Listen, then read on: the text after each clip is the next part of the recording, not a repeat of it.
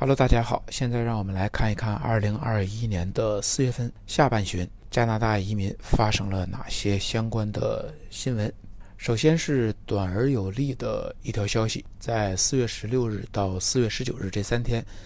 加拿大雅思和思培的报名网站双双崩溃，不能登录。原因当然就是四月初移民部公布的呃语言试点项目，那么九万个名额导致大批的申请人同时报考。虽然三天之后网站可以正常的申请和登录，但是考位已经非常的紧张。第二条新闻呢是加拿大移民局在四月十六日进行了一次抽签，邀请了六千名申请人，最低分四百一十七分，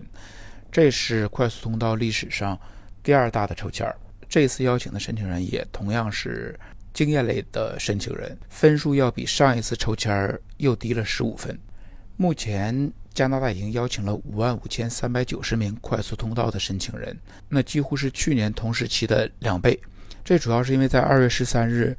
呃，那一次特别大的抽签儿呃，抽中了两万七千三百三十二人。当然，这也都是为了实现二零二一年的一个移民目标。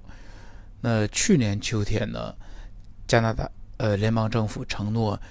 会吸引四十万零一千名的新移民，其中四分之一将通过快速通道被邀请。那百分之九十五的经验类移民申请人已经是在加拿大生活了，这是所有快速通道的子类别中占比例最大的。呃，一共有两万一千名合格的经验类申请人。那所有的省提名项目呢，也都有资格参加至少一个快速通道的子类别，因为有可能通过一个以上的联邦高技术子类别获得移民资格。那这些申请人呢，都会向他所在的省或者是地区证明，他们能够为省里做出一定的贡献。那省提名的申请人数量最少，只有一百零四人，那其中百分之六十九是在加拿大生活。啊大多数其实还没有入境。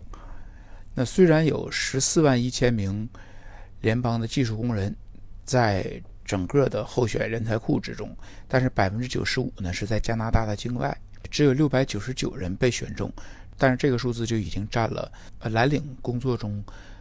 百分之五十五的名额。另外，在四月十八日，加拿大移民局正式宣布了一个移民网站，这是在四月一日正式推出的线上网站，将处理以下七个。移民申请的事项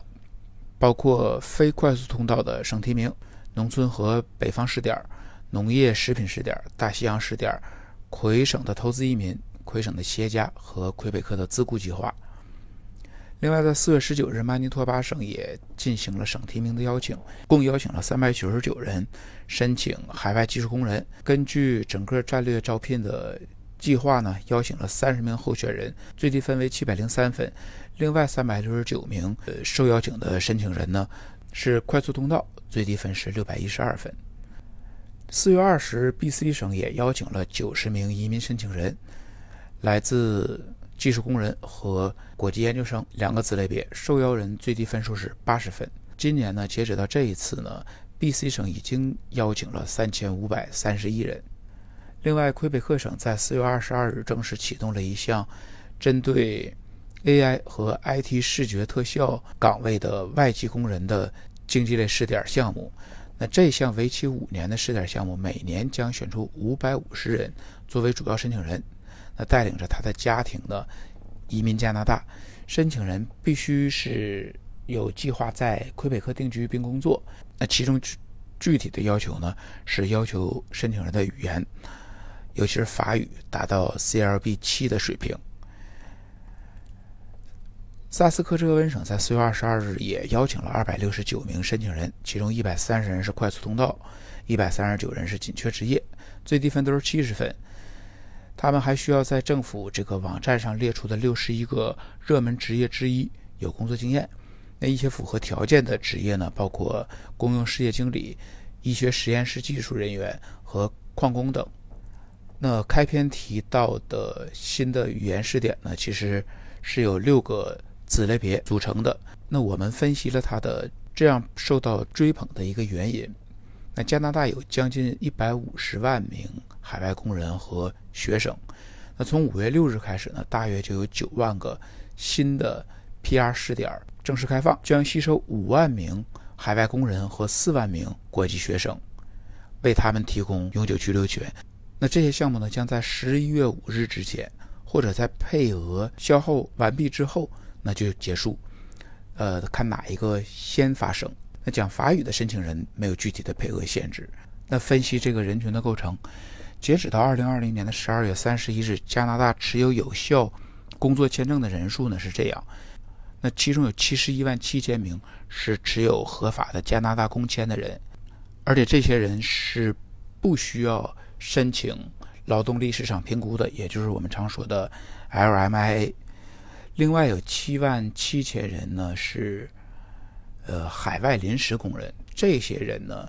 是要有 LMIA 的。另外有五十三万的学习签证的持有人。另外，在一月二日呢，又生效了六万两千名国际流动计划的工作许可和两万份海外技术工人许可。尽管接下来的数字并没有公布，但是我们预计呢，到三月四日还会有八万两千个工作许可正式生效。那预计在二零二一年的前四个月，也就是截止到四月末。那么新发放的工作签证就将达到十六万四千个，所以这个量也是为什么这次的语言类试点项目特别受到追捧的一个原因。OK，以上就是今年四月份下旬加拿大移民的相关的一些资讯，我们五月中旬再见。